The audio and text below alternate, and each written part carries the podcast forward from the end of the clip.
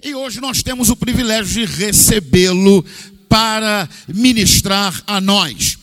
A minha intenção como expositor da palavra é trazer às nossas regiões uma espécie de reavivamento para as questões pertinentes ao tempo do fim.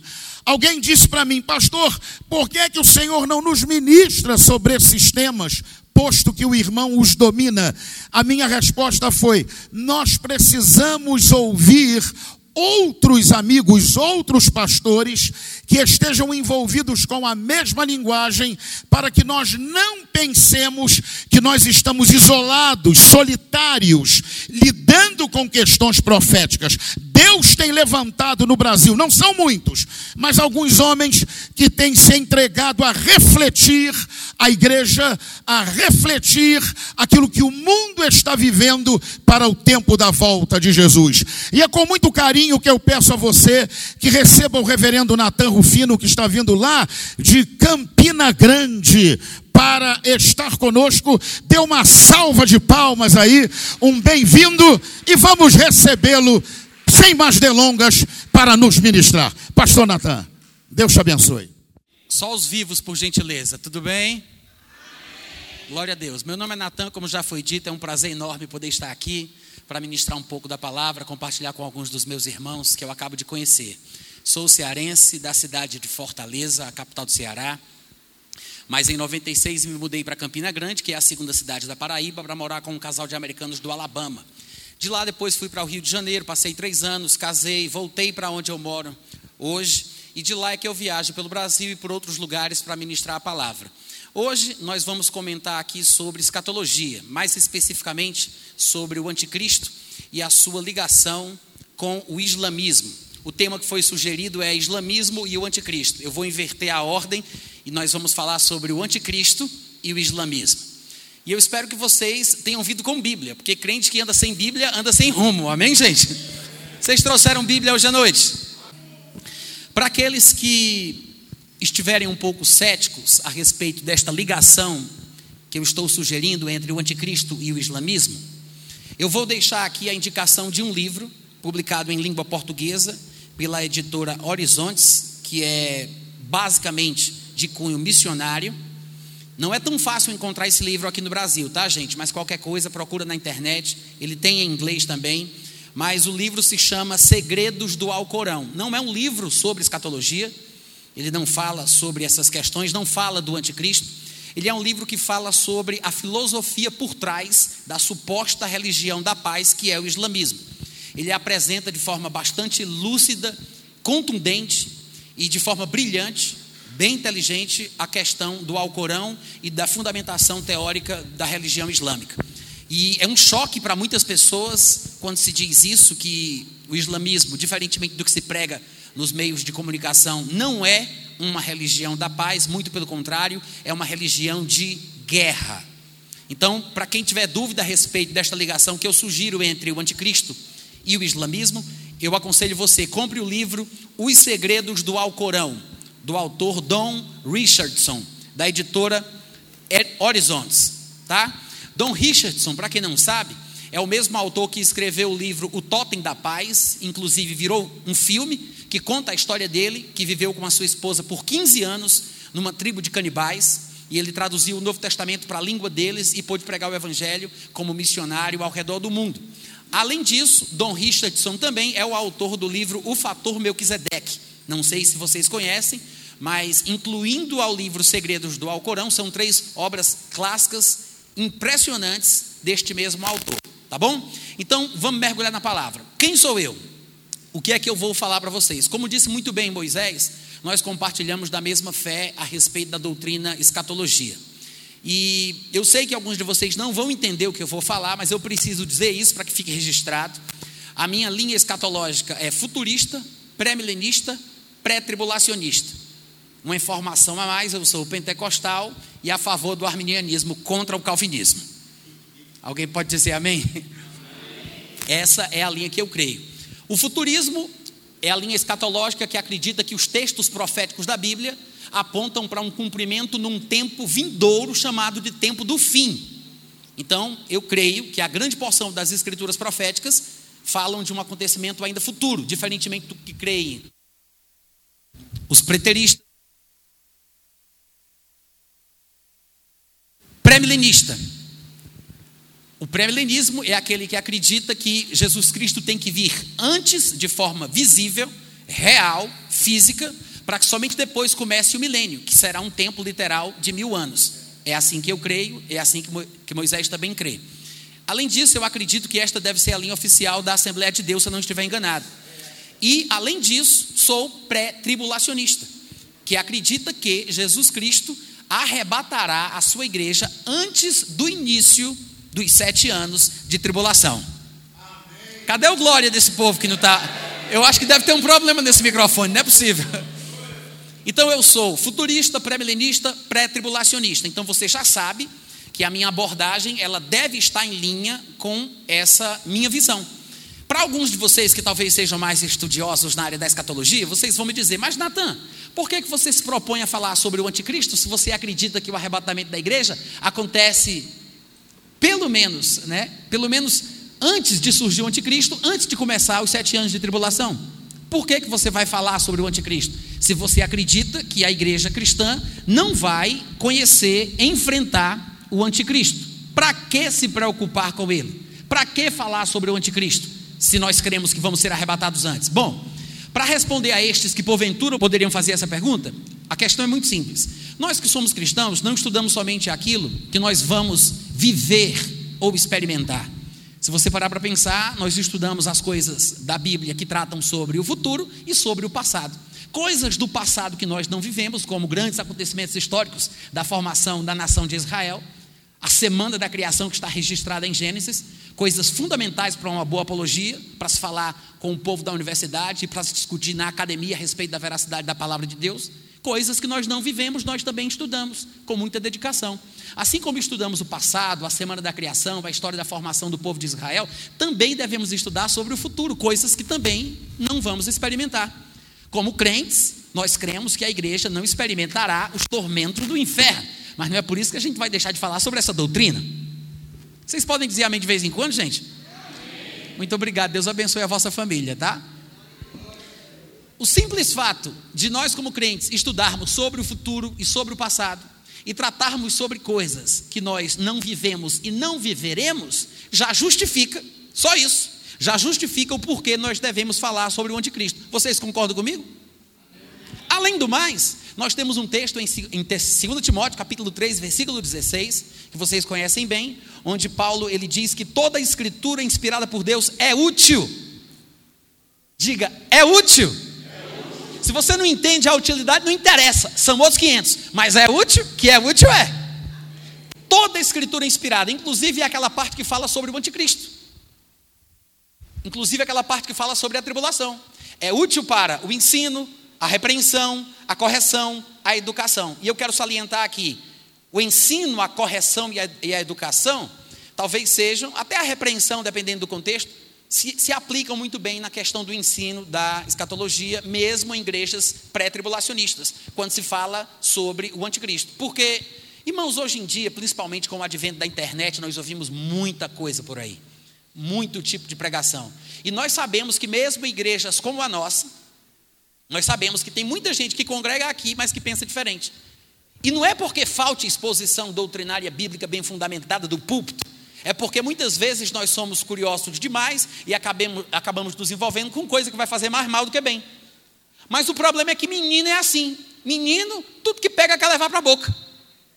Ouviu o que eu falei? Menino, tudo que pega quer levar para a boca. Aí vai para a internet, começa a ouvir um pregador, ouvir outro, depois vem para a igreja, que é basicamente futurista, pré-milenista e pré-tribulacionista, como a Assembleia de Deus. E aí a pessoa fica confusa, quebrando cabeça com as pregações do pastor. Então, como o ensinamento das Escrituras, inclusive a parte que fala do anticristo, é útil para corrigir, para repreender, se for o caso, para educar, para ensinar, veja que falar sobre o anticristo vai trazer correções para os irmãos que porventura estiverem confusos. Faz parte do ensino integral da palavra de Deus. Amém, gente? E ensinando corretamente sobre o que a Bíblia tem a dizer sobre a ordem dos acontecimentos, o arrebatamento, o surgimento do anticristo, a tribulação, e assim por diante, falando corretamente sobre a questão do anticristo, nós freamos interpretações desmedidas, desmedidas, desequilibradas sobre o surgimento do anticristo, que fazem com que a igreja viva em terror. Quantas comunidades cristãs hoje em dia, espalhadas pelo Brasil e pelo mundo, não estão vivendo atemorizadas porque estão cientes de que o anticristo vai surgir a qualquer momento e vai ser um pega no pega, pega no pega, hora no pega e as pessoas começaram a se preocupar de uma forma tal, e pasme você, já tem pregador na internet explicando para os membros da igreja como é que eles devem fazer para estocar alimento, como é que eles devem criar os seus próprios bunkers de proteção. Sabia disso?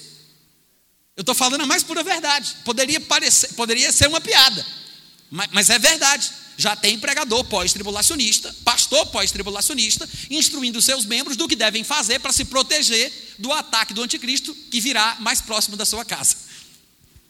Então, o ensinamento correto a respeito do assunto, gente, corrige isso. Faz com que a igreja possa ter paz. Coloca os pingos nos is. Além de tudo isso que eu falei, em relação a educar, corrigir, repreender, ensinar a palavra de Deus corretamente e trazer conforto, e desfazer os enganos do terrorismo doutrinário infundado.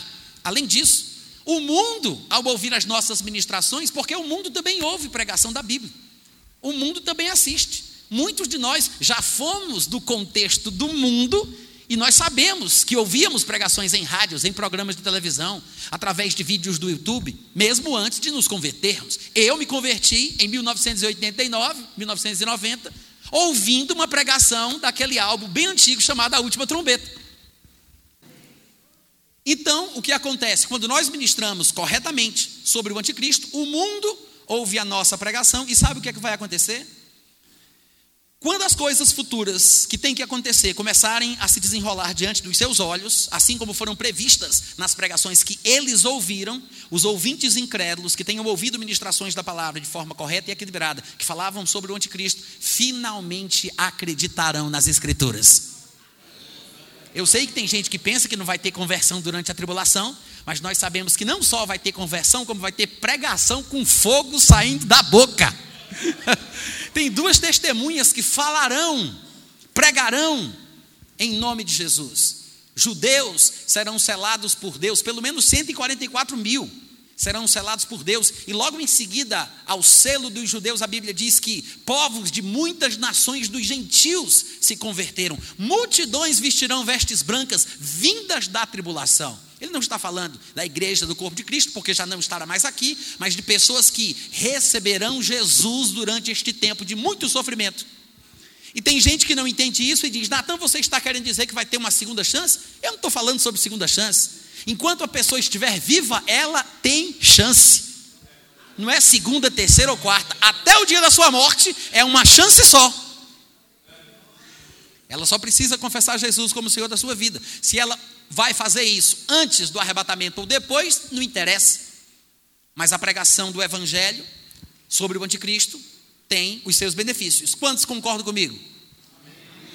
Tendo dito isso, eu quero dizer que falar sobre o anticristo, como nós mostramos, é bíblico, é saudável, tem a sua importância e nós temos testemunhos escriturísticos, bíblicos, de que a igreja que nós chamamos de primitiva fazia isso.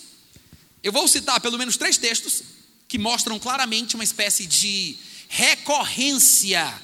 Recorrência. Se pregava de forma recorrente sobre o anticristo.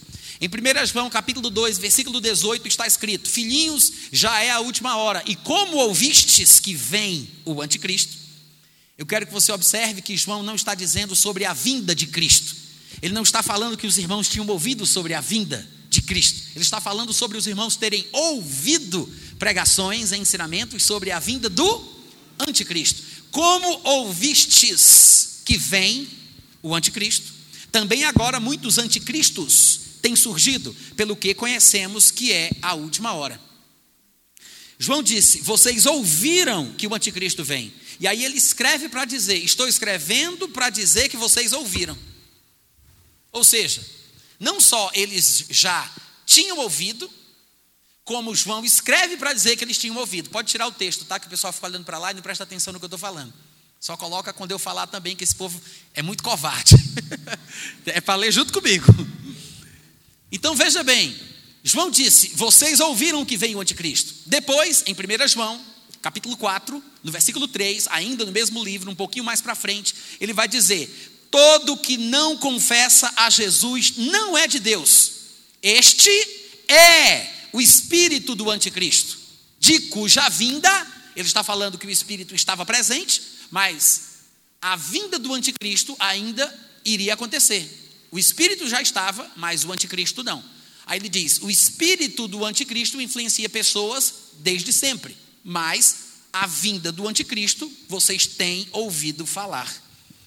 Anticristo de cuja vinda tendes ouvido falar. É a segunda vez que João, na mesma epístola que é tão pequena, ele se presta a falar de novo sobre o anticristo.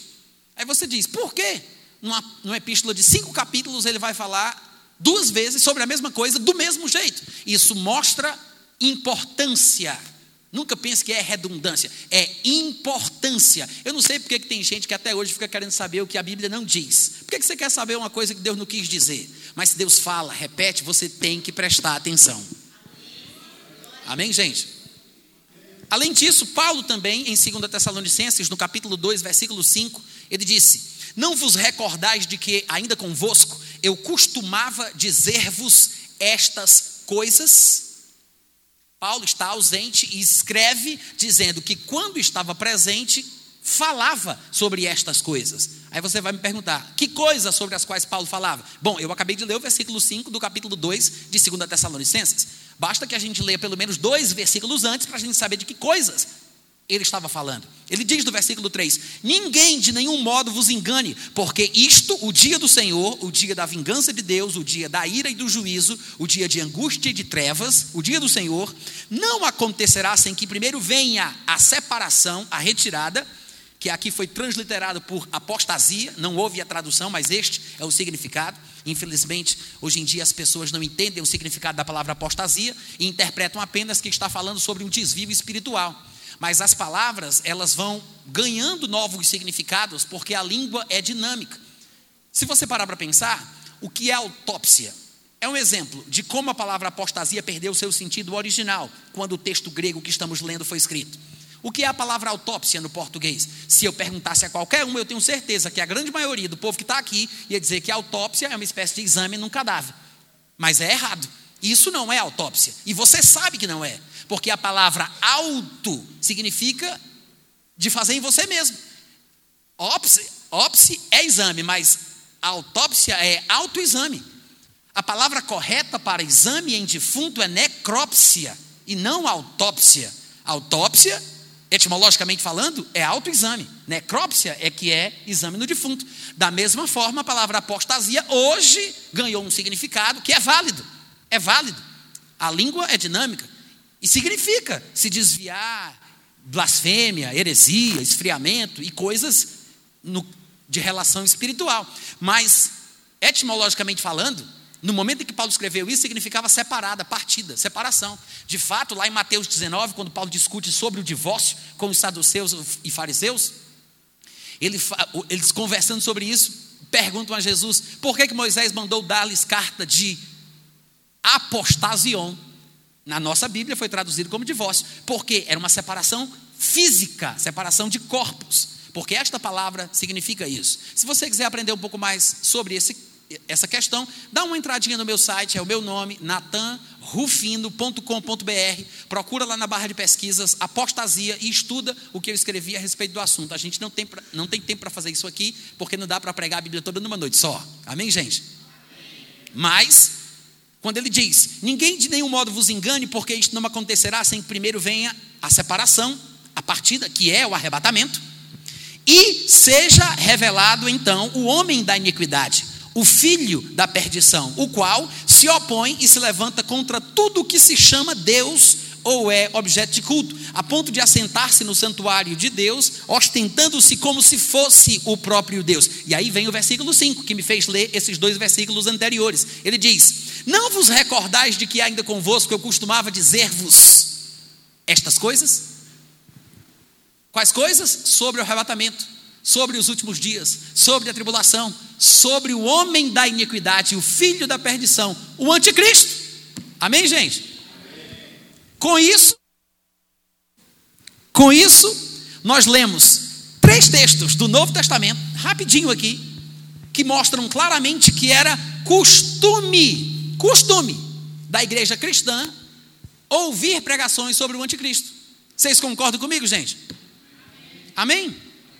Não são os únicos textos do Novo Testamento que provam isso, mas eu acho que é mais do que suficiente. Além disso, nós sabemos que Jesus falou sobre o anticristo. Lá em Mateus capítulo 24, nós temos o registro do que é chamado de o sermão profético de Cristo. Esse mesmo sermão se encontra em três evangelhos, em capítulos distintos, cada um com uma narrativa específica e levemente diferente, o que nos traz luz sobre o que realmente foi dito de forma mais abrangente. E se você depois quiser estudar sobre o sermão profético, você só precisa olhar Lucas 21, Marcos 13 e Mateus 24. Mas, no capítulo 24 de Mateus, especificamente no versículo 15, Jesus diz: Quando, pois, virdes o abominável da desolação, e eu quero lembrar que ele não está falando sobre o abominável homem das neves. Amém, gente? Toda vida que eu leio isso, eu, eu quero ler abominável homem das neves. É o abominável da desolação. Quando, pois, virdes o abominável da desolação, de que falou o profeta Daniel no lugar santo, quem lê entenda. E esse texto é interessante, porque primeiro é Jesus que está falando. Outra coisa curiosa é Jesus citar um texto bíblico, para quem pensa que Jesus não lia a Bíblia, né? Porque Jesus não somente conhecia a palavra que é espírito e vida, mas ele lia a Bíblia. Não deve ter um problema nesse microfone, eu vou tentar de novo. Eu disse, gente, Jesus lia a Bíblia. Uma vez ele disse: Errais não conhecendo as Escrituras, nem o poder de Deus. Ele não cometeria o erro a respeito do qual ele advertiu seus ouvintes. Vocês concordam comigo? Então, se ele diz vocês erram, é porque ele lia e conhecia as Escrituras. Conhecia tão bem que na primeira pregação que ele fez, ele procurou e achou o que ele queria falar. Achou o lugar onde estava escrito: O Espírito do Senhor está sobre mim porque me ungiu para pregar. Ele abriu, achou o que estava escrito. Ele queria dizer aquilo, não foi por acaso, não foi sorte. Então, da mesma forma, ele cita o que conhece, porque ele lia, e ele diz: Como disse o profeta Daniel, e Jesus, como sempre, deixa a dica no ar. Ele faz: Quem lê, entenda. Eu sei que tem gente que pensa que Jesus está dizendo: Quem ler Mateus 24, 15, entenda o que eu estou falando. Ele não está dizendo isso. Ele está dizendo: quem lê o que Daniel falou, entenda o que ele quis dizer. É isso o que ele interpreta. Finalmente, o que é que Jesus diz? Ele fala: quando vocês verem, como nós falamos hoje em dia, né? Esse português aqui é muito complicado. Quando virdes, quando vocês verem o abominável da desolação, do qual falou o profeta Daniel, no lugar santo. O que é o lugar santo? Irmãos, eu sei que existem muitos alegoristas no meio cristão. De vez em quando eu também faço uso das escrituras de forma figurativa. Eu sei que tem o seu lugar. Há margem no corpo de Cristo para fazer aplicações ilustrativas, mas a grande porção dos textos bíblicos devem ser interpretados de forma real, literal. Amém, gente? Então, quando ele fala sobre o lugar santo, ele não está falando sobre qualquer igreja em que nós estejamos, ele não está falando sobre onde você estiver com as plantas dos seus pés, ele não está falando sobre o seu corpo, ele está falando de um lugar específico na terra, o lugar santo. Hoje em dia fica até fácil da gente explicar isso. Você não tem o seu dispositivo móvel aí, o seu celular, o seu tablet? Quando você quer ver uma foto, por exemplo, num aplicativo de postagem de imagens, quando você vai lá, quando você quer ver mais de perto, você dá um zoom, né? Você faz aquele zoom in. Você entra na foto através daquele zoom. Então, da mesma forma, pensa nisso. Qual é o lugar santo na terra toda? Dá um zoom, chega em Israel. Dá um zoom, você vai parar na Judéia. Dá um zoom, você chega em Jerusalém. Dá um zoom um pouquinho mais, você vai chegar no templo de Jerusalém. Amém? É Israel, é a Judéia, é Jerusalém, é o templo. E vai ficar claro quando Jesus passa a desenvolver essa ideia. Ele diz: quando, pois, virdes o abominável da desolação no lugar santo, do qual falou o profeta Daniel, quem lhe entenda, então os que estiverem na Judéia fujam. Então ele já está mostrando que o lugar santo está na Judéia. Ele diz: quem estiver na Judéia, fuja. Porque quando o anticristo, o abominável, da desolação, estiver no lugar santo, quem estiver na Judéia, fuja. Porque o lugar santo deve ser na Judéia. Ninguém vai fugir para onde o anticristo está. Jesus Cristo está aconselhando o povo a fugir de onde ele se encontra. Concordo comigo? Então, o lugar santo tem que ser na Judéia. E ele diz: quem estiver na Judéia, fujam para os montes. Quem estiver sobre o eirado, que é uma espécie de edificação própria da cultura judaica, quem estiver sobre o eirado, não desça a tirar da casa alguma coisa. Quem estiver no campo, não volte atrás para buscar a sua capa. Ai das que estiverem grávidas e das que amamentarem naqueles dias. Orai para que a vossa fuga não se dê. Fugir de onde? Da Judéia, de Jerusalém, da terra onde os judeus moram. Ele acabou de dizer no versículo 16: quem estiver na Judéia, fuja. Não é fugir do Brasil para ir para Jerusalém, porque é terra santa, não. Porque se você for para lá no tempo errado, você se lasca. Ouviu? Então ele diz: orai para que a vossa fuga, fugir de Jerusalém, fugir da Judéia, fugir, fugir da terra dos judeus. Orai para que a vossa fuga não se dê no inverno, porque em tempo de inverno, em certos lugares de Israel, tem muita neve, e vocês sabem, não por experiência talvez, quando a gente vê na televisão que está nevando nos Estados Unidos, se a neve for muito rígida, os aviões eles são proibidos de voar, as crianças até não vão para a escola, as pessoas são aconselhadas a ficarem em casa, a não usarem os seus carros, porque fica tudo difícil. É complicado para se locomover na neve. Então, quando ele fala, orai para que não seja no inverno, ele está falando sobre a questão da neve, que atrapalha a fuga. E não só isso, é por isso que ele fala: ore para que não seja no inverno, ou no dia de sábado. Por quê? Porque judeus, que é o foco que Jesus tem em mente, Jesus está pensando sobre os judeus quando ele fala sobre fugir no período da tribulação. Pense bem nisso, tenha bem isso claro na sua cabeça. É por isso que ele diz: orem para que não seja no dia de sábado. Porque os judeus só podem caminhar uma distância de dois quilômetros em dia de sábado.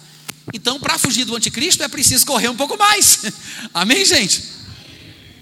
Então, ele diz: no versículo 21, porque nesse tempo haverá grande tribulação, grande tribulação, como desde o princípio do mundo até agora não tem havido e nem haverá jamais. São palavras fortes. Para Jesus dizer, vai ser um tempo que vai ser uma tribulação tão grande, tão ferrenha, que eu vou dizer um negócio para vocês: nunca houve na face da terra um momento assim.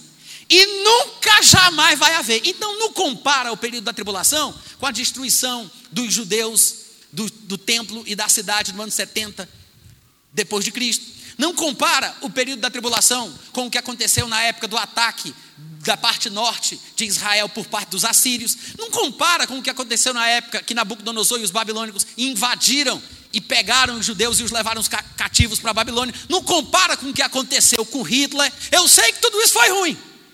Eu sei que tudo isso foi uma desgraceira só, mas nós estamos falando aqui sobre um momento que não vai ter repeteco, não vai ter repetição, vai ser uma vez só na história desse país, na história do mundo, uma vez só. Amém, irmãos?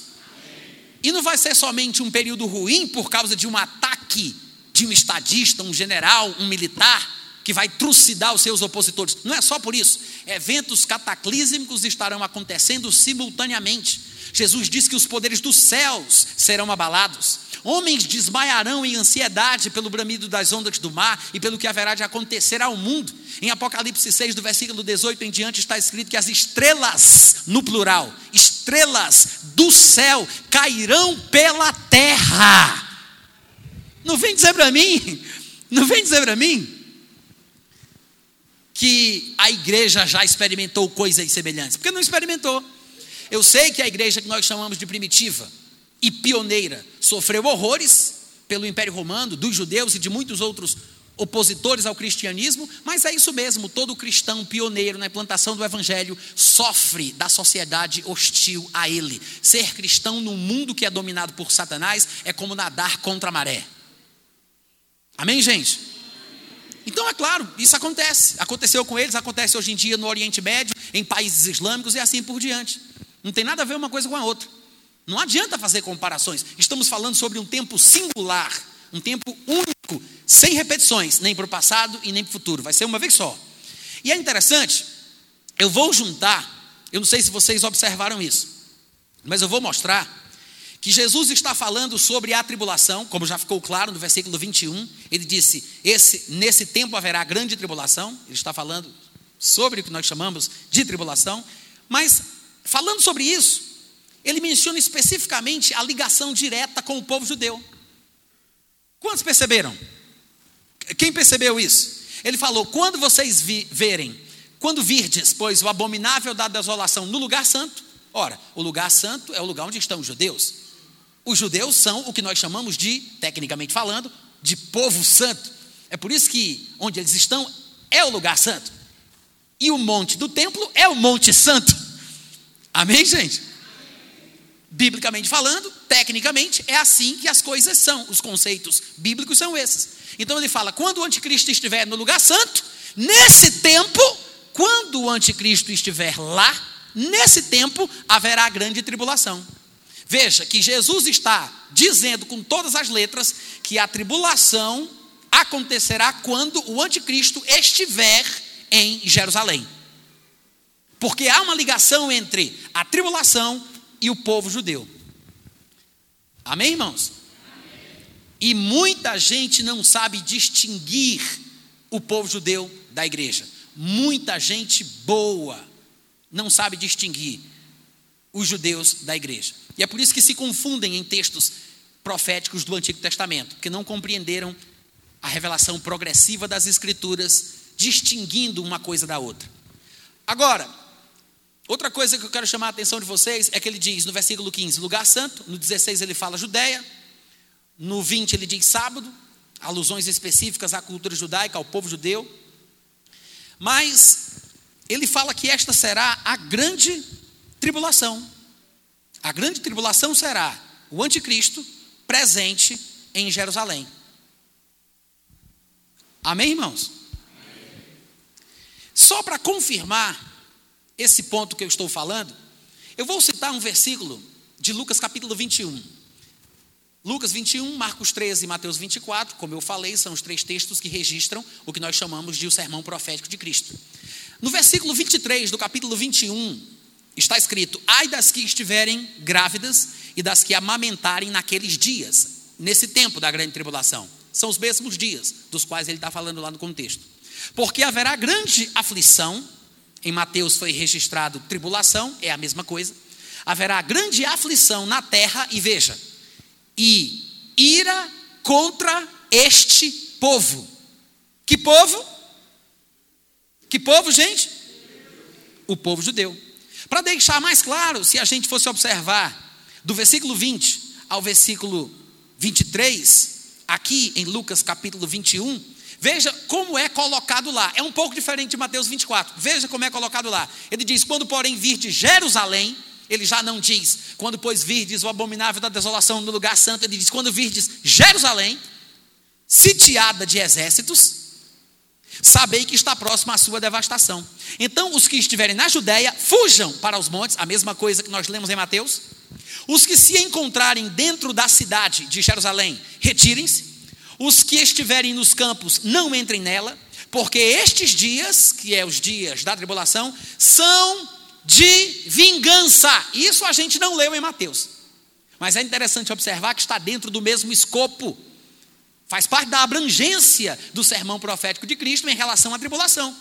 Ele diz: Estes dias serão dias de vingança. Aí eu pergunto para vocês: vingança de quem? Hein? A respeito de quem Jesus fala quando ele diz que serão dias de vingança deste tal? Quem Jesus tem em mente quando ele fala: Este há de se vingar? Não pense que seria o anticristo, por mais que ele seja o instrumento usado para perpetrar o terror entre os israelitas. Em última instância, o vingador é Deus. Deus sempre fez assim ao longo da história. Veja os registros históricos de quando o povo de Israel se rebelava, ficava obstinado em pecado. O que Deus fazia? Como Deus levantava homens do império assírio, do império babilônico, do império persa para castigar Israel pela sua obstinação, depois que eles se arrependiam, eram restaurados, e finalmente Deus, no final da história, punia os instrumentos usados para castigar Israel. A vingança é de Deus. Eu sei que hoje em dia, alguns crentes que estão estudando essa teologia meio Nutella, não teologia raiz, mas essa teologia meio Nutella, eles não entendem esse aspecto vingativo do caráter de Deus. Tem muita gente que considera bastante a bondade de Deus. Há muita gente que fala sobre isso. Mas em Romanos 11, 22, Paulo diz que devemos considerar a bondade e considerar a severidade de Deus. Amém, irmãos? A Bíblia fala sobre a ira de Deus que se revela do céu, não é do inferno. É isso mesmo. A ira de Deus se revela do céu contra homens ímpios. Não é por outra razão que a Bíblia prega o temor do Senhor. E a palavra que é traduzida no Novo Testamento para temor é a palavra phobos, de onde vem a palavra fobia, tá? Ele está falando sobre o temor santo que se deve a Deus, porque Deus é um fogo consumidor. E para quem quiser se aprofundar no entendimento de que Deus é vingador, basta que você estude depois, quando chegar em casa, 1 Tessalonicenses capítulo 4, a partir do versículo 1, e Romanos capítulo 13. Porque nos dois textos, Paulo fala sobre Deus ser vingador num contexto de imoralidade sexual e ser vingador através de armas, pistolas nas mãos de policiais para punir bandidos. Ele diz: Deus é, nos dois textos, diz Romanos 13 e 1 Tessalonicenses 4, ele diz: Deus é vingador. Diz amém, diz amém aí, criatura. Então ele diz: são dias de vingança. Isso é o versículo 22 de Lucas 21, tá? Aí ele fala: são dias de vingança para se cumprir tudo o que está escrito. Tudo o que está escrito sobre o quê? Sobre o juízo e o castigo de Deus sobre Israel. O que está escrito sobre o dia da ira de Deus, que é chamado no Antigo Testamento de o dia do Senhor, que é um dia de trevas, de angústia, é um dia que Deus vai pesar sua mão sobre o seu povo, que são os israelitas. Este dia, ele vai se cumprir aqui. São dias de vingança para se cumprir tudo o que está escrito a respeito desta punição prometida durante a tribulação. E é por isso que tem pós-tribulacionistas que não entendem que quando nós falamos que o período da tribulação que é o período que o anticristo estará na terra, será também o dia da ira de Deus, porque eles não compreendem que a ira de Deus não se manifesta somente, somente através dos eventos do, do cosmos, das estrelas caindo do céu pela terra, mas também através da mão do anticristo, porque eles não percebem o paralelo em textos do Antigo Testamento, de que Deus usou homens para punir e demonstrar a sua ira, assim como ele vai fazer novamente. E no versículo 23 ele fala: Ai das que estiverem grávidas e das que amamentarem naqueles dias, porque é difícil fugir e correr com um menino novo, é isso que ele está dizendo. Porque haverá grande aflição na terra e ira contra este povo. A razão de eu ler esse texto para adicionar ao que havia sido comentado de Mateus 24 é porque eu quero deixar bem claro, irmãos, que nós estamos mostrando que os textos que falam da tribulação, textos que Jesus é quem está discutindo sobre o anticristo, estão associados especificamente a um acontecimento de punição ao povo de Israel. É claro que a tribulação e a ira que vem de Deus, ela cai sobre o judeu primeiro, mas ela se estende até o gentio. A glória de Deus também vem para o judeu primeiro e também alcança o gentio. Mas tudo que vem primeiro para o judeu, seja a glória, seja a tribulação, ela também chega no gentio. Mas quem está no começo da fila é o povo judeu. Eu não estou dizendo que a tribulação é só para os judeus, que quem não for judeu não vai experimentar a tribulação. Eu não disse isso. Porque tem pessoas que se esforçam para me entender errado. Eu preciso avisar. Mas eu quero que fique claro, pelos textos que nós lemos, que o foco do período da tribulação é o povo judeu. Vocês concordam, gente? Como se não bastasse? Eu quero lembrar que lá em Mateus 24:15 Jesus disse assim: Quando pois virdes o abominável da desolação, de que falou o profeta Daniel? Veja que Jesus disse: O anticristo de quem Daniel falou. Eu quero pegar apenas essa frase agora. Jesus disse: Daniel falou sobre o anticristo. Não foi isso que Jesus disse? O abominável da desolação de quem falou o profeta Daniel. Jesus está dizendo que Daniel falou sobre o anticristo. Na verdade, nós temos inúmeros textos nos, no livro de Daniel que falam sobre questões relacionadas ao anticristo, não somente a ele, como também ao seu império. Há quem diga que o livro de Daniel é o apocalipse do Antigo Testamento. E é muito comum você ir em livrarias evangélicas procurando livros de escatologia que explicam Apocalipse versículo por versículo, apresentarem uma interpretação conjunta entre Apocalipse e Daniel, porque tem uma ligação. E daí eu quero citar alguns textos de Daniel, eu vou citar apenas um de Jeremias, mas a grande porção dos textos que eu vou citar agora são do livro de Daniel. Pegando aí o gancho que Jesus deixou, né? Porque ele disse que Daniel falava sobre o anticristo. Então vamos pegar os outros textos, onde Daniel fala do anticristo, e vamos observar o que nós estamos comentando aqui. Eu quero que você acompanhe o raciocínio, porque nesse primeiro momento, eu estou querendo deixar bem claro que as Escrituras ensinam, diferentemente do que te dizem os teus pregadores prediletos, a Escritura deixa bem claro que a tribulação e a presença do anticristo em Jerusalém é, é uma coisa específica para o povo judeu. Ainda que atinja outros povos, a razão principal, a razão primeira da tribulação, do surgimento do anticristo, é o povo judeu. Existe uma agenda divina pré-estabelecida. Em Daniel, capítulo 10, versículo 14, e como vão ser muitos versículos, eu não sei se vai dar para abrir aí na televisão, na projeção, mas se vocês quiserem me ouvir sem abrir, por favor, me ouçam com atenção. Se quiser abrir, pode, não é pecado, mas eu vou procurar ler um pouco mais rápido. Então preste atenção nos textos que eu vou ler aqui. Daniel 10, 14 diz assim: Agora vim para fazer-te entender o que há de suceder ao teu povo. Isso é o anjo falando com Daniel. Quando ele diz o que vai acontecer com o teu povo, ele está falando de que povo? Hein, gente? O povo judeu, criatura. Não cai nessa onda desses loucos de internet que ficarem dizer que o povo de Daniel é a igreja. Não vai por esse caminho, que isso é loucura. O povo de Daniel é o povo hebreu.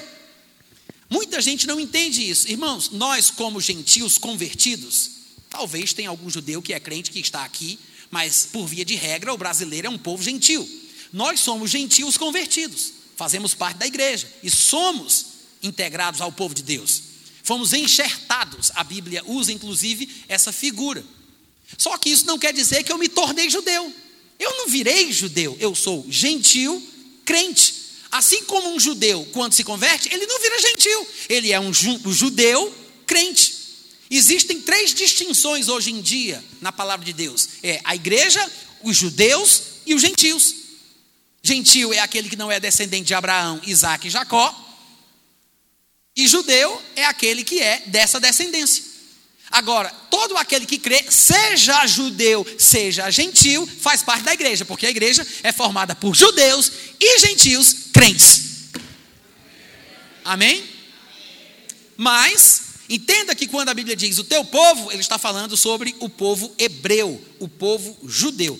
Agora vim para fazer-te entender o que há de suceder ao teu povo, Daniel, nos últimos dias, porque a visão se refere a dias ainda distantes. Isso é o capítulo 10, versículo 14.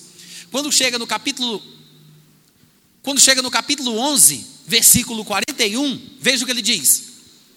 Capítulo 11 de Daniel, versículo 41. Entrará também na terra gloriosa. Qual é a terra gloriosa? Jerusalém, né, gente? É a Judéia, é Israel.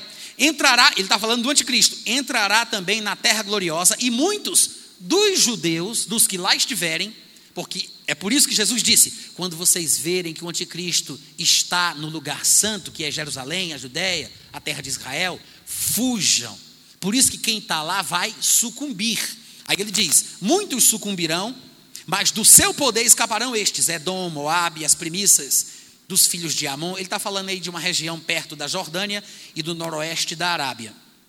E no capítulo 11, ainda no versículo 45, ele fala: armará, falando do anticristo, armará as suas tendas palacianas, ele está falando sobre o acampamento militar do anticristo, onde ele vai montar o seu acampamento. Ele armará nessa sua campanha militar, armará as tendas palacianas entre os mares, diz a minha versão, mas numa versão melhor vai dizer entre o mar grande, que é o mar Mediterrâneo, que era como chamar, que era chamado mar Mediterrâneo, entre o mar grande e o Monte Santo, o glorioso Monte Santo, que é o Monte do Templo. Ele está falando que o anticristo estará em Jerusalém. Amém, gente? Ele está dizendo aqui que está previsto que o anticristo vai entrar. Mas não foi isso que Jesus disse. Ele disse: quando vocês virem, quando vocês verem o anticristo em Jerusalém, como falou o profeta Daniel, quem leu o que Daniel disse, entenda. Então, nós estamos lendo outros versículos que porventura Jesus não citou, mas tem o mesmo aval do versículo que por ele foi citado. Estamos lendo textos de Daniel que falou sobre o que o anticristo vai fazer, como ele vai fazer, onde ele vai fazer. Amém, gente? Ele vai armar, ele vai entrar em Jerusalém. Não pense que ele não vai conseguir. Ele vai conseguir. Ele vai entrar. Ele vai armar suas tendas palacianas bem ali, entre o monte do templo e o mar Mediterrâneo. Tanto é que Paulo diz que ele vai, inclusive, entrar dentro do templo, ostentando-se como se fosse o próprio Deus. Ou seja, ele não só estará em Jerusalém com as suas cabanas militares armadas, acampado lá, como inclusive, por causa disso, ele vai subir no monte do templo, vai entrar dentro do templo. Em Daniel capítulo 12, versículo 1, ainda falando sobre as mesmas coisas, o anjo diz a Daniel: Nesse tempo, está falando do tempo do fim, do tempo da tribulação, quando o anticristo estiver em Jerusalém. Nesse tempo se levantará Miguel, que é o grande príncipe, o defensor dos filhos do teu povo, Daniel, o defensor dos israelitas. E haverá tempo de angústia. Me diz aí se vocês não acham essas expressões de Daniel 12, 1 muito semelhantes a algo que nós acabamos de ouvir hoje à noite aqui. Olha o que ele diz: haverá tempo de angústia, qual nunca houve desde que houve nação até aquele tempo. É ou não é parecido com o que Jesus disse em Mateus 24, 21? Porque nesse tempo haverá grande aflição, como desde o princípio do mundo até agora não tem havido e nem haverá jamais. É ou não é, gente? É a mesma coisa. Ele está falando do mesmo tempo, o mesmo período. Mas, naquele tempo, mesmo em meio à tribulação daqueles dias, diz o anjo para Daniel, será salvo o teu povo. Não sei se sim, mas lá em Romanos 11, Paulo chega a, chega a dizer que é provável que todo o Israel será salvo. Porque finalmente farão o que Jesus disse que eles precisavam fazer. Eles dirão: Bendito é aquele que vem em nome do Senhor. Somente então, por causa do castigo, se arrependerão, confessarão Jesus como Senhor, o seu Messias, e aí serão salvos.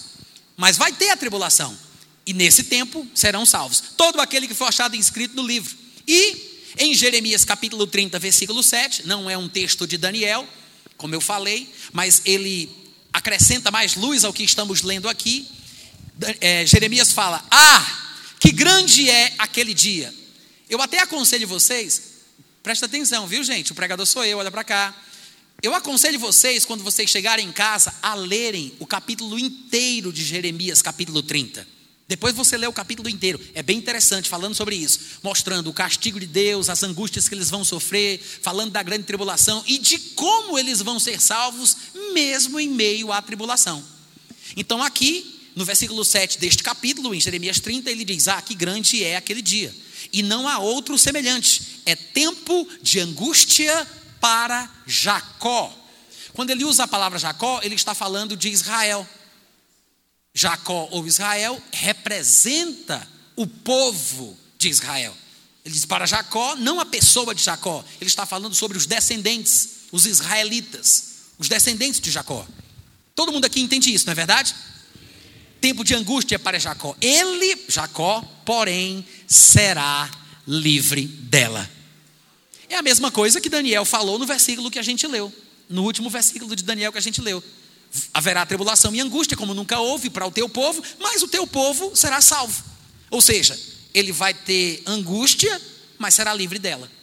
E, voltando para Daniel, no capítulo 12, versículo 7, ele diz: isso é Daniel falando. Ouvi o homem vestido de linho que estava sobre as águas do rio, quando levantou a mão direita e a esquerda ao céu e jurou por aquele que vive eternamente, que isso seria depois de um tempo, dois tempos e metade de um tempo. Isso aqui é uma alusão aos três anos e meio da segunda metade da tribulação. Por isso que ele fala um tempo, dois e metade. É um, dois, três e meio. Três anos e meio. Que são os mesmos 1260 dias, que são 42 meses de 30 dias, que são os dias do mês judaico. Quem estuda escatologia há mais tempo já sabe que essas designações falam do mesmo período. E a razão de eu estar comentando isso aqui é para que vocês observem que o versículo que estamos lendo agora está falando sobre o período da grande tribulação, que é mais precisamente a segunda metade do período de sete anos, que é, dois, que é um tempo, dois tempos e metade de um tempo.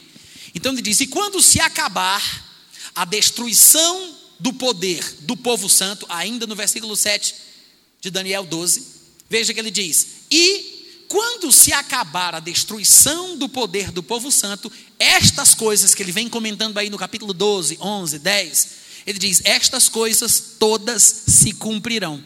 O que é quando acabar a destruição do poder do povo santo? Vou traduzir para vocês. Deus está dizendo o seguinte: a tribulação vai ser para o judeu primeiro. Na verdade, é um dia de prestação de contas. Como diria Jesus, é um dia de vingança para se cumprir tudo o que está escrito sobre o castigo que Israel merece. E quando se completarem os dias da punição e do castigo, obviamente eles vão se arrepender, é por isso que serão salvos dela, mas até que eles se arrependam, eles precisam perder a soberba, perder a arrogância, é preciso destruir o poder do povo santo. Amém? É isso que ele está falando aqui. Eu sei que a construção do texto, na versão que eu li, não nos ajuda muito a entender, mas ele está falando exatamente isso. Quando Israel finalmente estiver humilhado, finalmente estiver quebrantado, quebrado, quando houver acabado a destruição do poder do povo santo, que é o povo judeu, aí todas essas coisas se cumprirão. E no versículo 10 de Daniel 12, ele diz: Muitos serão purificados por causa disso, justamente por causa disso. Muitos dos judeus, não pense que ele está falando sobre todo ser humano vivo na face da terra no período, muitos serão purificados, embranquecidos e provados, mas os perversos, que não são sábios, procederão perversamente, mesmo em meio a tamanha tribulação. Nenhum deles entenderá, mas os sábios judeus que naquela época estiverem vivendo, quando passarem por isso, entenderão. Ô oh, glória! Existem muitos outros textos bíblicos que deixam claro que a tribulação está diretamente ligada ao povo judeu. Mas vocês concordam que o que nós lemos aqui foi suficiente? Não, vamos lá, gente. Vocês concordam ou não? Foi suficiente. Aí vem então uma pergunta que a gente tem que fazer: Por que, que o anticristo odiará os judeus? Porque o que a gente viu aqui são manifestações de ódio. E outros textos que mostram que o anticristo perseguirá, trucidará, decapitará, como diz lá em Apocalipse 24. Por que o ódio do anticristo contra os judeus? Será que é por questões políticas, econômicas, sociais? Será que é por causa de petróleo? Não, ódio, ódio não porque há traços de ódio. E você encontra isso em diversos lugares. O que é interessante é que a gente nunca parou para pensar que o anticristo só pode ser um personagem descendente dos inimigos presentes ao longo da história dos judeus. Não, vamos analisar o que é o Cristo. O Cristo é um judeu ungido. O Cristo só poderia ser um judeu ou seja, um descendente de Abraão, Isaac e Jacó, ele tinha que vir da linhagem desses três homens. Ele não poderia ser simplesmente, por exemplo, filho de Esaú. Um filho de Esaú, ele é o que? Ele é neto de Isaac e é bisneto de Abraão. É a mesma coisa de um filho de Jacó, que é neto de Isaac e é bisneto de Abraão.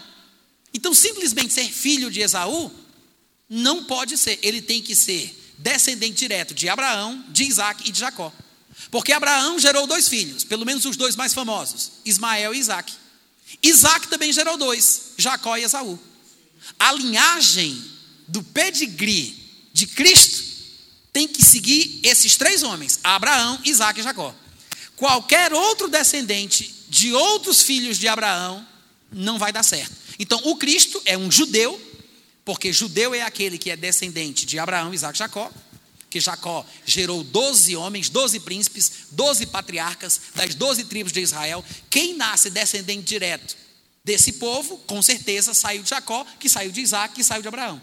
Então, o que é o Cristo? É um judeu ungido. A palavra Cristo é uma tradução grega para o termo hebraico que significa ungido. O que é Cristo é o judeu ungido, que é por isso que Paulo, falando de Jesus de Nazaré, ele fala: as promessas de Deus foram feitas a Abraão e ao seu descendente, não diz e aos descendentes no plural, como se estivesse falando de muitos, mas falando de um só, ao teu descendente, que é Cristo. Ele está falando que Jesus Cristo é, por ser judeu, legítimo e autêntico, descendente de Abraão. O Cristo é um judeu ungido. O que é o anticristo? Irmãos, o anticristo é exatamente a linhagem paralela, é a banda podre dos filhos de Abraão. Não poderia ser de outra forma. É por isso que eu sugeri para vocês que a ministração que eu vou que eu iria fazer trata sobre o anticristo e o islamismo. Porque o islamismo foi criado por um homem que, segundo as fontes islâmicas, as fontes islâmicas dizem isso. O islamismo foi criado por um homem, que é Maomé, que nasceu no ano 570 aproximadamente depois de Cristo. Foi criado por um homem que era filho de um descendente dos doze príncipes gerados por Ismael. Ou você não sabe que Ismael também, parecido com o que aconteceu com a descendência de Abraão, Isaac e Jacó, também gerou doze príncipes? Isso está escrito na Bíblia. Lá em Gênesis capítulo 17, versículo 20 diz assim: Quanto a Ismael, eu te ouvi, abençoá-lo-ei, falo-ei fecundo e multiplicarei extraordinariamente. Gerará doze príncipes e dele farei uma grande nação. Isso é Deus dizendo: de Ismael surgirão doze príncipes. É a linhagem paralela, é a banda podre dos filhos de Abraão. Eu digo assim, por favor, não me entendam mal mas é para dar a nota e o tom do que eu quero dizer. Porque se a gente parar para pensar, Ismael era o primogênito. Quando Abraão desprezou Ismael para ficar com Isaac, que era o filho mais novo, não pense diferente. Ismael guardou mágoa em seu coração. Paulo, inclusive, comenta isso dentro de um contexto muito específico, lá em Gálatas capítulo 4, versículo 29, dizendo que Ismael, que foi gerado segundo a carne, perseguia o seu irmão Isaac, que tinha sido gerado pela promessa. Ou seja, Paulo confirma que Ismael perseguia Isaac. Havia ciúme, havia inveja, havia perseguição. Da mesma forma, como vocês devem saber, Isaac teve dois filhos, que, foi, que foram Jacó e Esaú. Aconteceu a mesma coisa. A história se repetiu. Esaú era o irmão mais velho, o primogênito, e ele foi desprezado e a primogenitura veio para o mais novo. O que aconteceu? Esaú perseguiu Jacó. Esaú ficou magoado. E inimigo do meu inimigo, meu amigo é. Quantos entenderam? Esaú e Ismael tinham inimigos em comum. E por isso fizeram uma aliança. Não é à toa que a Bíblia vai dizer lá em Gênesis 28, 9, que foi Esaú até a casa de Ismael. E além das mulheres que ele já tinha, ele tomou por mulher a uma mulher chamada Maalat, que era filha de Ismael. Ou seja, eles misturaram as suas gerações. E se fala claramente, e você pode pesquisar em qualquer livro de história, que os árabes, cuja tradução para o português significa misturados, a, a, a, etnia misturada dos árabes, dos ismaelitas, é exatamente a consequência dessa mistura de, de, de Ismael e de Esaú. O que eu estou querendo mostrar aqui para vocês, gente, é que eles se uniram contra a linhagem escolhida por Deus. Essa mágoa, esse rancor e essa rixa passa de pai para filho. Não pense que é uma coisa que não vai fluindo de geração a geração. Passa o sentimento, a atitude, as conversas que se tem em casa, como se trata o povo daquele lado, daquela parte da família. O ódio, ele, ele é contagioso. E pensa nisso. A mágoa que ficou em Esaú e Ismael em relação à paternidade, ao conceito de paternidade. Porque os dois foram, aspas, preteridos pelo pai, foram desprezados pelo pai, por causa dos outros filhos que eram os mais novos. E para coincidir ainda mais, quando surge Maomé, que segundo as fontes islâmicas é filho de um descendente dos doze príncipes gerados por Ismael. Quando chega Maomé, ele é órfão desde novinho. O avô dele vai cuidar dele, o avô também morre e depois fica aos cuidados do tio. Ou seja, ele também, como órfão, não teve uma figura paterna. E essa questão de paternidade no mundo ismaelita é tão forte que a religião do mundo ismaelita, que é o islamismo, tem ranço contra a ideia de que Deus seja pai de alguém. Tanto é que cinco vezes por dia, cinco vezes por dia, eles são obrigados a rezar, olhando para um lado e para o outro, dizendo as mesmas palavras. Alá nunca gerou e nunca foi gerado. Alá nunca gerou e nunca foi gerado. Para deixar claro que Deus, que é a palavra Alá em árabe, Deus não é pai de Jesus Cristo, como dizem os cristãos. Para deixar bem claro que Deus não é pai de ninguém.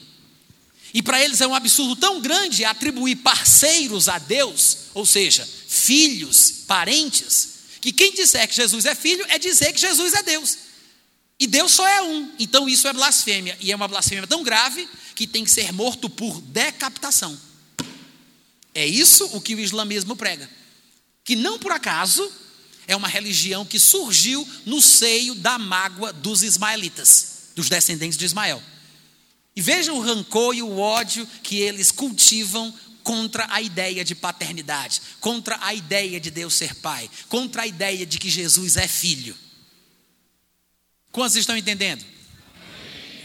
Saiba, e eu vou já dar spoiler aqui da minha pregação, porque se não der tempo para a gente chegar lá, eu vou dizer, que é por isso que lá em Apocalipse capítulo 20, versículo 4, a Bíblia diz que João viu as almas dos decapitados pelo anticristo, por causa do testemunho que deram sobre Jesus Cristo.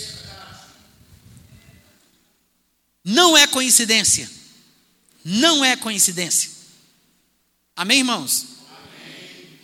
Aí você diz, mas havia previsão na Bíblia desta natureza selvagem em relação aos ismaelitas? Sim.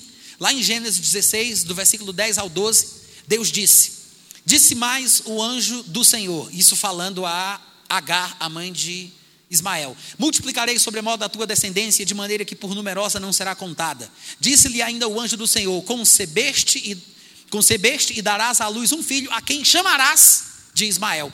A poucas pessoas Deus disse como o nome do filho seria. Em poucas ocasiões, em poucas ocasiões na Bíblia, Deus aparece para dizer: coloca o nome tal. E aqui ele diz: chamarás de Ismael.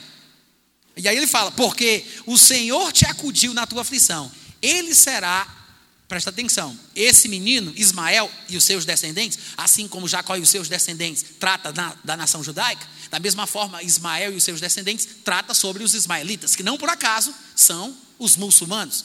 Claro que nem todo muçulmano é ismaelita, porque uma pessoa do Brasil pode se converter para o islamismo e mesmo assim não é descendente de Ismael. Então entendam, por favor, quando eu fizer alguma colocação nesse sentido. Daí veja o que ele diz no versículo 12: Ele, Ismael e os seus descendentes, os ismaelitas, e de certa forma, por que não dizer os muçulmanos, ele será entre os homens como um burro selvagem, dando marradas que ninguém pega, que tem, todo mundo tem medo, que pode morder. É indomável. Isso é uma profecia divina. Ele disse: os ismaelitas, ele não está falando só sobre a pessoa de Ismael, ele diz, os seus descendentes, essa grande população de gente que vai sair a partir dele, será entre os homens uma coisa incontrolável será como um jumento selvagem, indomável. E a mão dele vai se voltar contra todos, e a mão de todos vai se voltar contra ele, e ele vai habitar de frente dos seus irmãos. E é provável que isso seja uma alusão ao fato de todos os, os ismaelitas terem constituído as nações que estão, desde tempos imemoriais, ao redor da nação de Israel. Procura um mapa. Procura um mapa pintado. Onde estão os muçulmanos, os descendentes de Ismael? Você vai ver tudo pintadinho ao redor, desde o norte da África, passando ali pela Península Arábica, subindo pela Jordânia, arrodeando ali pelo Iraque, Irã, passando pela Síria, pela Turquia, tudo muçulmano. E só e só aquele pontinho azul no meio do mapa ali, que é a terra de Israel, os descendentes de Abraão, Isaac e Jacó. Da onde o anticristo vai surgir, gente? Pode ter certeza de uma coisa: ele vai ter que ser, pelo que tudo indica, segundo eu acredito, ele vai ter que ser um descendente de Ismael, até para não fugir do padrão bíblico registrado ao longo de toda a história. Vá procurar quem foram todos os inimigos contra quem Israel lutou. Procura. Vai, vai saber quem são: os Amalequitas, os Filisteus, os Moabitas, os Amonitas. Vai procurar para saber de onde eles vieram, com quem eles se misturaram. São parentes, são primos, mas pessoas que se revoltaram com aqueles que se achavam especiais, escolhidos e santos. É por isso que até hoje existe essa guerra que a gente vê lá. A guerra que acontece no Oriente Médio, não pense você, não se iluda com as desinformações televisivas. Não é por causa de terra, é por causa de fé. É por causa da história da Bíblia. É por causa do que está escrito aqui, é por causa do que a gente acabou de ler. E Asser Arafat, um egípcio sagaz, igual Steve Jobs, fez o povo acreditar no que ele disse, sem ser verdade o que ele falou. É por isso que tem tanta gente seguindo a ideia de Yasser Arafat porque ele foi na ONU e discursou dizendo que eles, os muçulmanos, os ismaelitas, eram descendentes do povo palestino que foi expulso da terra pelos judeus quando voltaram para lá. Mas nunca houve povo palestino. Quem é crente deveria saber, porque crente lê a Bíblia. E aonde é que tu viu na Bíblia falando desse tal de povo palestino? Nunca houve, gente. Nunca houve. O nome Palestina foi dada por um homem chamado Adriano, o imperador Adriano, no ano 135 depois de Cristo, pela raiva que ele estava do povo judeu que não se submetia às suas imposições de adoração ao paganismo greco-romano. Então, o que foi que ele fez? Ele vou acabar com a raça dos judeus. Com ódio, ele determinou que o judaísmo não poderia ser praticado, expulsou os rabinos da terra, matou muitos judeus, erigiu templos e estátuas em homenagem aos deuses pagãos greco-romanos e mudou o nome da cidade. Jerusalém ele passou a chamar de Aeólia Capitolina e Israel ele batizou de Palestina, em homenagem à sonoridade do som filistina ou filístia, que eram antigos inimigos dos hebreus, só para irritar. Isso foi uma coisa que Adriano fez para irritar e para tentar aca acabar com os judeus. Mas nunca houve uma terra palestina e nunca houve um povo palestino. Yasser Arafat, esperto, é que pegou esse ponto da história e se incluiu naquilo ali, supondo e sugerindo que eles eram descendentes dos palestinos que foram destituídos da sua terra pelos judeus. Mas a terra de Canaã é dos hebreus desde quando a gente se entende por gente. Amém, irmãos? Se você quiser entender mais sobre isso, vai lá no meu site e procura o texto O que diabo é Palestina. Esse é o nome do texto o que diabo é Palestina. Leia, se você colocar no Google o que diabo é Palestina, só tem o meu texto e você vai poder ler. Dê uma olhadinha nisso, todos os dados, todas as informações estarão lá. Amém, gente? Agora, presta atenção. Quando eu disse, eu acabei de falar que o anticristo terá que ser um descendente de Ismael. Alguém pode pensar: peraí, Natan, ele não seria judeu? Porque Reza a lenda que ele teria que ser judeu para ser aceito pelos judeus. Quem aqui já ouviu isso? Não sei de onde surgiu essa história, gente. Em primeiro lugar, não há nenhum texto na Bíblia que diga que os judeus vão receber o anticristo. Mas eu acho que o pessoal raciocina assim: ele vai se fazer de Cristo e os judeus estão esperando Cristo, como não receberam Jesus, aí eles vão receber o falso Cristo que vai ser o anticristo. Eu acho que o pessoal raciocinou assim. Mas em nenhum lugar da Bíblia fala que o anticristo vai ser recebido, aceito, entronizado pelos judeus. Pelo contrário, todos os textos, inclusive os, os que nós lemos aqui, desde o início até pouco tempo atrás, todos os textos mostram que o anticristo Ele vai fazer guerra contra os judeus. Ele vai invadir, ele vai trucidar, ele vai matar, ele vai armar tendas palacianas, ele vai tomar na força. Amém, gente? Ele não vai trazer paz, ele vai trazer guerra. Aí o pessoal diz, mas ele não vai estabelecer a paz? As pessoas vão pensar que ele vai colocar a paz, mas ele nunca tem intenção de estabelecer paz. Uma paz ilusória e passageira. O povo do mundo que não conhece as Escrituras vai dizer: agora nós temos paz e segurança. Mas nós, os que somos cristãos, ou nós que conhecemos a Bíblia, não nos iludimos com isso, porque sabemos que ele não é um homem de paz, ele é um homem de guerra. Além do mais, além do mais, ele virá para matar, porque ele tem ódio dos judeus. Não é à toa que Jesus disse: quando ele estiver em Jerusalém, fuja, porque ele não é um homem de bem, ele é um homem do mal. Ele é o filho da perdição, ele é o destruidor. É um instrumento para o cumprimento da ira de Deus. Aí você me diz: não existe nenhum versículo que diga que os judeus vão receber o anticristo, que ele teria que ser judeu? Eu acho, nas minhas imaginações, eu acho que as pessoas usaram João capítulo 5, versículo 43, interpretaram a partir desse texto. Porque lá Jesus diz assim: Eu vim em nome de meu Pai e não me recebeis. Se outro vier em meu nome, certamente o recebereis. Eu acho que algumas pessoas pegaram esse versículo aqui e disseram: Está vendo aí? Jesus falou que ele não foi recebido pelos judeus, mas quando outro vier, que é o anticristo, os judeus vão receber. Mas Jesus não estava dizendo isso. Jesus não estava sendo dogmático ou declarando uma profecia. Irmãos, isso aqui parece muito mais um adágio popular, um ditado do que qualquer outra coisa. E veja que quando ele fala, ele fala de forma condicional, o que mostra que provavelmente é apenas um provérbio. Ele diz: Eu falo em nome do meu Pai e vocês não me recebem, mas se outro vier em seu próprio nome, ou seja, Jesus não sabia que o anticristo viria, por que, ele diz se outro vier? Se ele está falando de verdade que o anticristo vai ser recebido pelos judeus, por que ele diz se vier? Quantos entenderam o que eu falei? Quando ele vier. Ele não diria, se outro vier. É, é, uma, é uma declaração proverbial, gente. É claro que outro virá. É claro que o, anti, o anticristo virá. Jesus não está falando que ele será judeu ou que os judeus vão recebê-lo. Amém? E eu quero abrir um parêntese aqui rapidinho, porque por causa deste pensamento, algumas pessoas dizem assim: eu falo desse pensamento de que o, o anticristo vai vir, que a Bíblia já fala que ele virá. Muita gente, principalmente calvinistas dizem assim: esses que defendem a ideia determinista de que Deus controla tudo, que não entendem a soberania, que quando falam de soberania divina, muito mais mostram uma caricatura de Deus do que, a, do que mostram a natureza do Deus verdadeiro, porque Deus ele não é esse carrasco controlador totalitário, como pregam os calvinistas. Alguns deles dizem: vocês que falam de escatologia, o anticristo, ele vai vir ou, ou, ou ele pode não vir?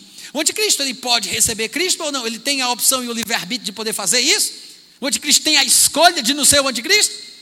É um argumento que alguns deterministas usam para mostrar como Deus determina tudo e faz com que pessoas nasçam para ir para o céu e faz com que pessoas nasçam para ir para o inferno, na linha da dupla predestinação calvinista.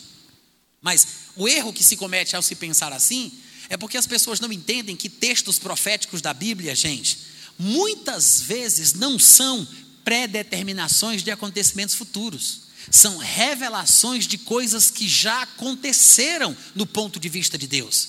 Nós precisamos distinguir a sucessão dos momentos em presente, passado e futuro, mas para Deus esse tipo de coisa não existe. Deus vive numa realidade atemporal. O que para nós seria chamado de futuro, para Deus já passou faz tempo.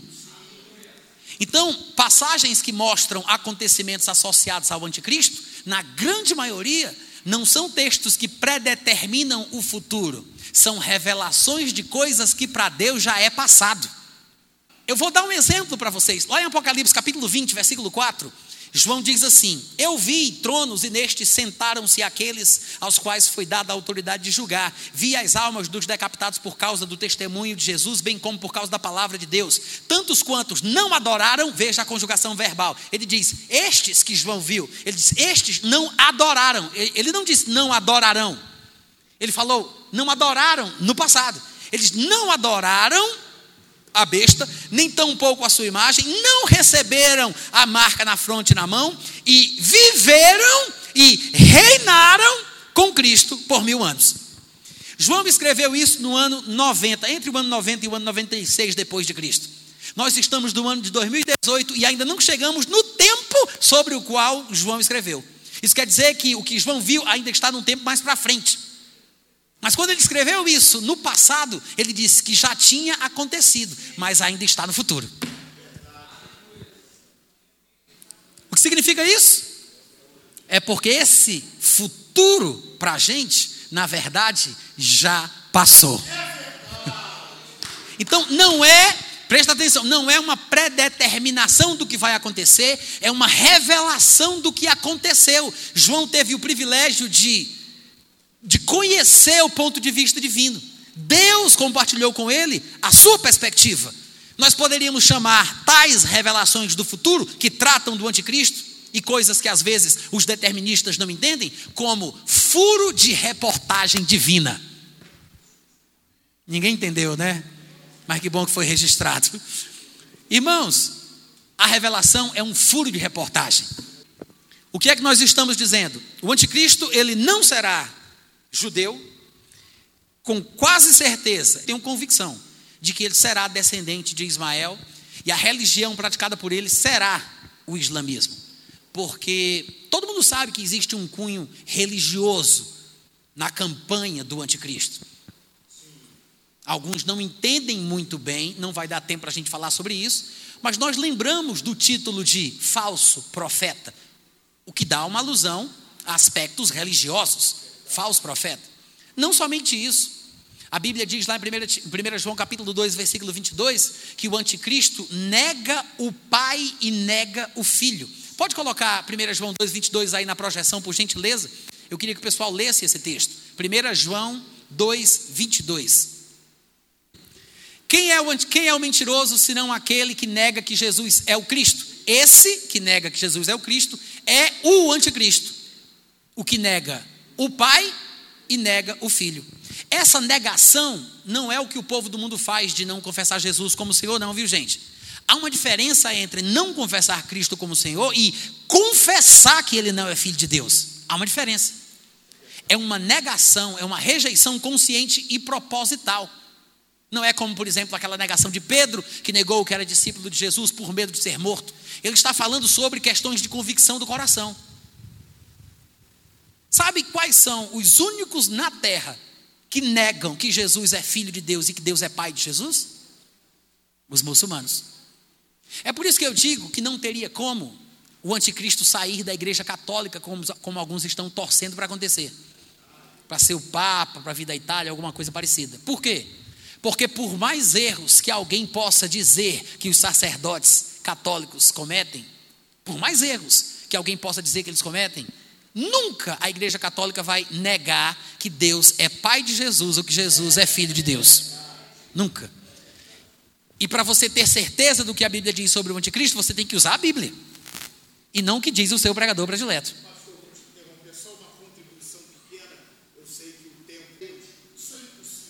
Então, gente, como vocês veem, a única religião no mundo que nega isto que Jesus é filho de Deus e que Deus é pai de Jesus, a única que faz isso é o islamismo. Mas não só nega de forma veemente, incisiva, contundente em seus discursos e retóricas, não. Eles matam quem diz o contrário. Não é só negar por negar no campo intelectual. Eles têm ódio.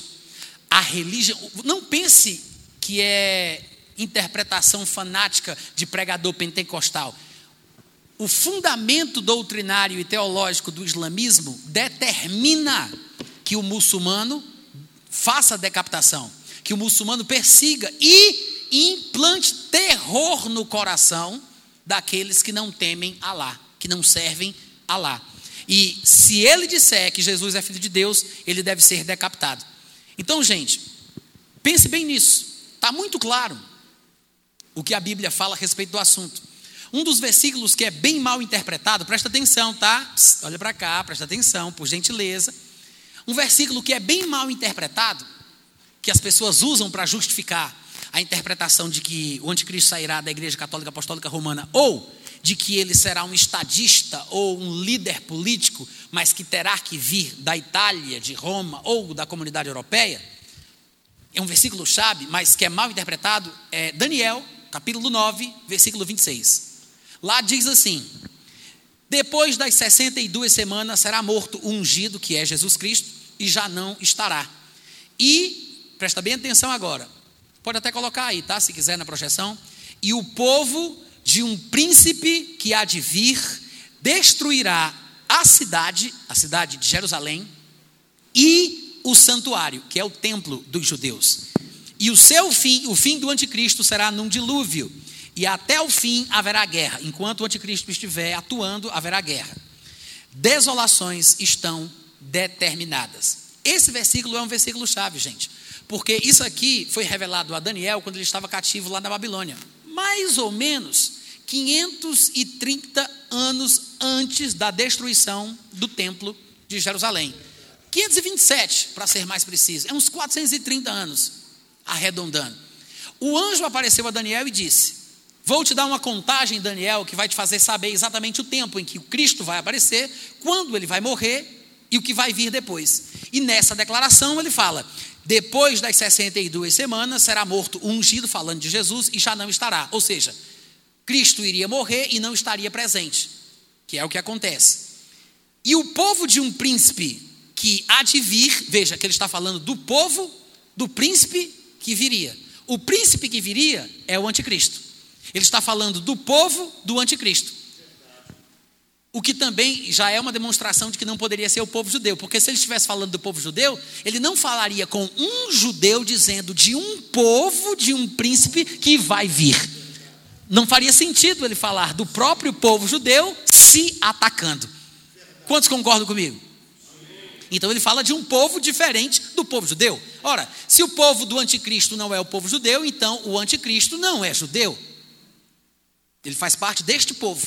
Ele diz: o povo do anticristo, o povo deste príncipe que vai vir, destruirá a cidade e o templo. Ora, gente, o que, se o que, é que a gente deveria fazer? Bastava acompanhar o cumprimento da profecia ao longo da história para ver quem seria o povo que destruiria a cidade de Jerusalém e o templo depois dessa declaração, que foi mais ou menos 430 anos antes da invasão de Tito em Jerusalém no ano 70.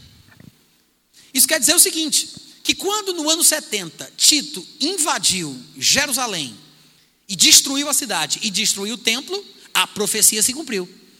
É exatamente por isso que nós temos duas interpretações equivocadas, que eu digo que são equivocadas, mas que se fundamentam na interpretação de Daniel 9:26, porque Daniel deu a pista. Ele disse: "O povo que destruía a cidade e o templo é o povo do anticristo que vai vir". Como aspas, foram os romanos que destruíram Jerusalém e o templo, então, aí vem uma linha de pensamento que diz que só podem ser os romanos, outra linha diz só pode ser uma instituição ligada ao antigo Império Romano. Que é por isso que pensam na Igreja Católica, porque o antigo Império Romano se esfacelou, como Lasha Kremikrak envelhecida, com o ataque dos bárbaros germânicos. Eu estou falando do Império Romano do Ocidente se transformou no, no Sacro Império Romano, que depois virou na Igreja Apostólica Católica Romana. É por isso que tem uma linha que interpreta esse versículo dizendo: bom, o Império Romano não existe mais. Na verdade, a interpretação mais correta é que o anticristo vai sair de quê? Da Igreja Católica Apostólica Romana, que é a herdeira espiritual do antigo Império Romano, que é o povo que invadiu e destruiu Jerusalém e o templo.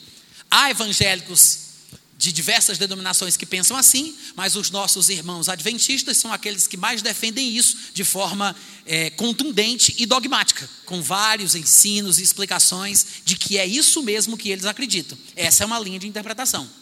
A outra linha de interpretação, que talvez seja mais comum no nosso meio, que seja mais comum é que não é necessariamente a Igreja Católica Apostólica Romana, mas como o Império Romano do Ocidente se transformou na Europa, então talvez signifique que ele terá que sair da Europa. Ele tem que ser um líder político, um estadista que saia da Europa. É por isso que eles creem que tem que ser da Europa, porque a Europa faz parte do povo que supostamente invadiu, porque era o povo romano, e Roma fica na Itália, que é na Europa, então tem que ser europeu. É por isso que naquele filme Deixados para Trás, se alguém tiver assistido, o nome do anticristo é Nicolai Carpaccia, que é um nome italiano, capite? Do norte da Itália. Para dar a ideia de que seja um italiano com base na interpretação de Daniel 9,26. O que é que eu estou mostrando para vocês? Daniel 9,26 é um texto-chave. Mas no meu ponto de vista, essas duas interpretações estão erradas. Mas tem uma lógica, tem uma lógica. Há uma justificativa por trás do pensamento de que pode ser da Igreja Católica Romana, que deva ser um papa, ou de que ele tenha que vir da Europa, que seja um estadista. É por isso que tem gente que pensa que pode ser Emmanuel Macron, ou outro qualquer da Europa lá, a bola da vez, e assim por diante. Europa ou Igreja Católica Apostólica Romana. Mas as duas interpretações estão erradas, sabe por quê? Porque quando Daniel fala o povo do príncipe que virá, a palavra povo que foi usada aqui é uma palavra hebraica que, na verdade, significa etnia, nação, não é cidadania. Quantos aqui sabem que há uma diferença gigantesca entre cidadania e etnia? Há uma diferença. Nós temos inclusive registros na Bíblia que mostram essa diferença. Paulo, por exemplo, Paulo ele tinha a etnia hebraica, judaica, ele era hebreu de hebreus, circuncidado ao oitavo dia, mas numa determinada ocasião, numa conversa com um oficial romano, que mandou bater em Paulo, ele disse: Por que, que tu me mandas açoitar ou bater? E se eu sou cidadão romano? Aí o cidadão, aí o capitão romano oficial pergunta lá em Atos 22, 28: A mim me custou grande soma de dinheiro este título de cidadão, cidadania, de cidadão romano. Disse Paulo: pois eu o tenho por direito de nascimento. Ou seja, Paulo, ele tinha dupla cidadania, porque a gente sabe de onde é que Paulo era. Paulo não nasceu lá na Itália. Paulo não nasceu em Roma. Paulo nasceu em Tarso, que é o sudeste da Ásia Menor, que atualmente é chamado de Turquia. Paulo ele era de Tarso, Paulo de Tarso, que é por isso que ele é chamado assim, assim como Jesus que era de Nazaré era Jesus de Nazaré, ele era de Tarso, mas tinha outra cidadania, dupla cidadania, mas uma etnia. Há uma diferença entre etnia e cidadania. Quantos estão compreendendo? Amém. Quando o texto profético disse: "O povo do anticristo vai destruir a cidade", a palavra usada foi etnia, não foi cidadania. Ele não estava falando sobre cidadãos romanos, mas sobre um povo de uma determinada etnia. Além do mais, deixa eu perguntar um negócio para vocês: quem foi que disse que o povo que destruiu Jerusalém foi romano? Porque nós temos essa ideia, porque nós lemos os livros de história que interpretam equivocadamente o acontecimento. Quer ir para um registro fidedigno do que aconteceu no ano 70 depois de Cristo, para você saber o que aconteceu? Eu vou te dar aqui uma dica. Tem um homem que é judeu, se eu não me engano, ele até era da linhagem sacerdotal, que se chamava Yosef ben Mattahu Hankoren, que foi mais conhecido por nós como Flávio Josefo. Esse não era o nome dele, ele era judeu, o nome dele é Yosef ben Mattahu Hankoren. Só que, como ele caiu nas graças do futuro imperador Tito, que na época não era, ele era apenas um comandante legionário, porque ele deu uma profecia para este homem dizendo que um dia ele seria imperador de Roma, e como isso se cumpriu, ele, ele acabou caindo nas graças do imperador Tito. E daí ele se tornou uma espécie de cronista dos acontecimentos, dos feitos de Tito. E ele ia com ele para cima e para baixo. Flávio José, ele nasceu no ano 37 depois de Cristo e morreu no ano 100. No dia do ataque a Jerusalém, no ano 70, Flávio José estava lá, do lado, do lado do imperador Tito.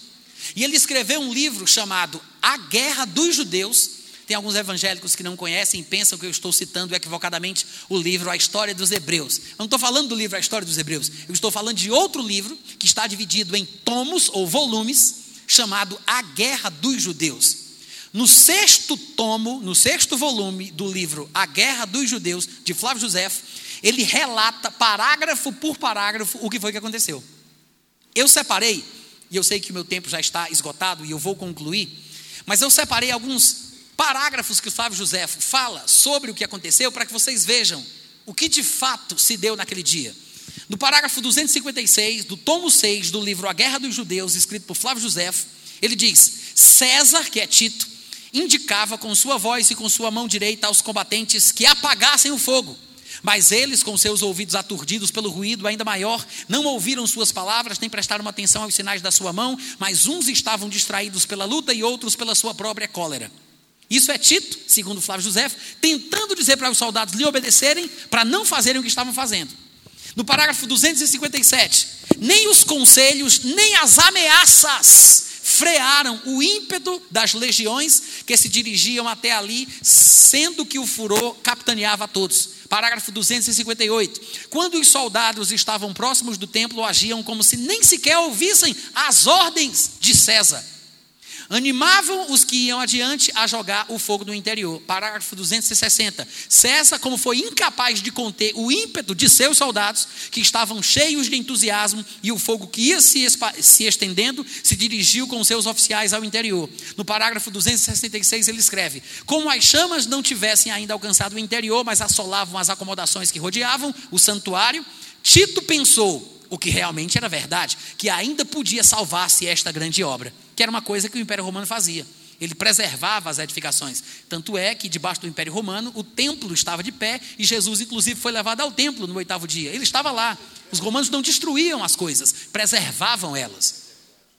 No parágrafo 263, Flávio Josefo diz: No entanto, o seu furor, o seu ódio contra os judeus, presta atenção, o furor das tropas contra os judeus e um feroz ímpeto guerreiro estiveram acima do respeito a César e do medo à pessoa que os castigava. Parágrafo 265. Um dos que tinha entrado no interior quando César saiu para conter aos soldados se apressou a deixar a escuridão a tocha ardendo nos umbrais da porta. Parágrafo 266. Então a chama brilhou imediatamente no interior, os generais se retiraram junto com Tito e nada impediu os soldados de fora continuarem com fogo. Desta forma, contra a vontade de César, o templo foi incendiado. 268. Há de admirar-se, olha o que Flávio José diz agora: há de admirar-se nesta circunstância a exatidão da coincidência temporal. Como lhes disse, a destruição se cumpriu no mesmo mês e no mesmo dia em que antes tinha sido incendiado o templo pelos babilônicos. Desde que sua primeira construção, que levou a cabo o rei Salomão, até a ruína de hoje, no segundo ano do principado de Vespasiano, passaram-se 1130 anos, sete meses e 15 dias. E no parágrafo 260 ele fala: E desde a sua reconstrução posterior, feita por Ageu, como está em Esdras 5:1, no segundo ano do reinado de Ciro até a conquista de Vespasiano, nós temos 639 anos e 45 dias. Flávio José está dizendo com todas as letras para quem quiser ouvir, ele foi testemunha ocular do acontecimento, ele estava lá e ele diz que Tito Flávio Vespasiano Augusto não aprovou não quis, não determinou que isso acontecesse. Não foi da vontade de Roma, não foi da vontade de César, de Tito. Aí você me pergunta, por que, que isso aconteceu, Natan? Vou explicar agora. A partir do ano 15 depois de Cristo para frente, o Império Romano tinha se estendido por vastas extensões, vastas porções de terra. Então, numa sacada administrativa genial, o Império Romano começou a contratar homens das províncias conquistadas pelo Império Romano para serem soldados que representassem o Império Romano, que eram os legionários. Então, as legiões, que eram formadas por 5 mil, 6 mil homens, eram formadas por homens das províncias conquistadas. Não eram homens trazidos lá de Roma, do, lá, lá da Itália, porque não tinha gente suficiente para poder controlar e ter legiões suficientes dentro do Império Romano. Foi uma sacada administrativa genial que deu certo. Do ano 15 para frente, então eles começaram a fazer isso e a guarda especial, formada de italianos, da confiança de César seria assim formada por soldados italianos. Esta guarda, formada por italianos lá de Roma, era chamada de guarda pretoriana, que inclusive ela, ela aparece na Bíblia. Paulo cita a guarda pretoriana em Filipenses capítulo 1, versículo 13, dizendo que teve a oportunidade de pregar para a guarda pretoriana que eram soldados especiais, romanos e italianos, que eram encarregados de guardar coisas de alta prioridade para o imperador e para Roma, as edificações de Roma, o imperador e assim por diante. O resto dos soldados romanos não eram romanos. Até o oficial que mandou bater em Paulo disse: para eu ser cidadão romano eu tive que pagar. Mas ele pagou pelo título, ele não era etnicamente romano. Aí você me diz, Natan, de onde eram as legiões que invadiram Jerusalém. Que povo? A pergunta é essa. Que povo era esse? Eu vou dizer quais eram as legiões que invadiram. Foram seis. Você pode encontrar isso no Google. A, a quinta Macedônia, que veio da Judéia, que hoje é chamada de Jordânia. A décima legião Fretenses, que é a décima legião do Estreito Marítimo, que vem da Síria. A décima quinta, chamada de Apolinares, que também vinha da Síria. A décima oitava, que vinha do Egito, que é o norte da África. A terceira, Gálica, da Síria. A décima segunda, chamada de Fulminata, que vinha da Ásia Menor, que é a atual Turquia, e também pegando regiões da Síria.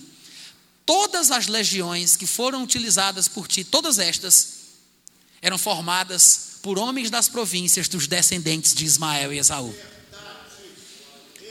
Por que, que eles tinham ódio dos judeus?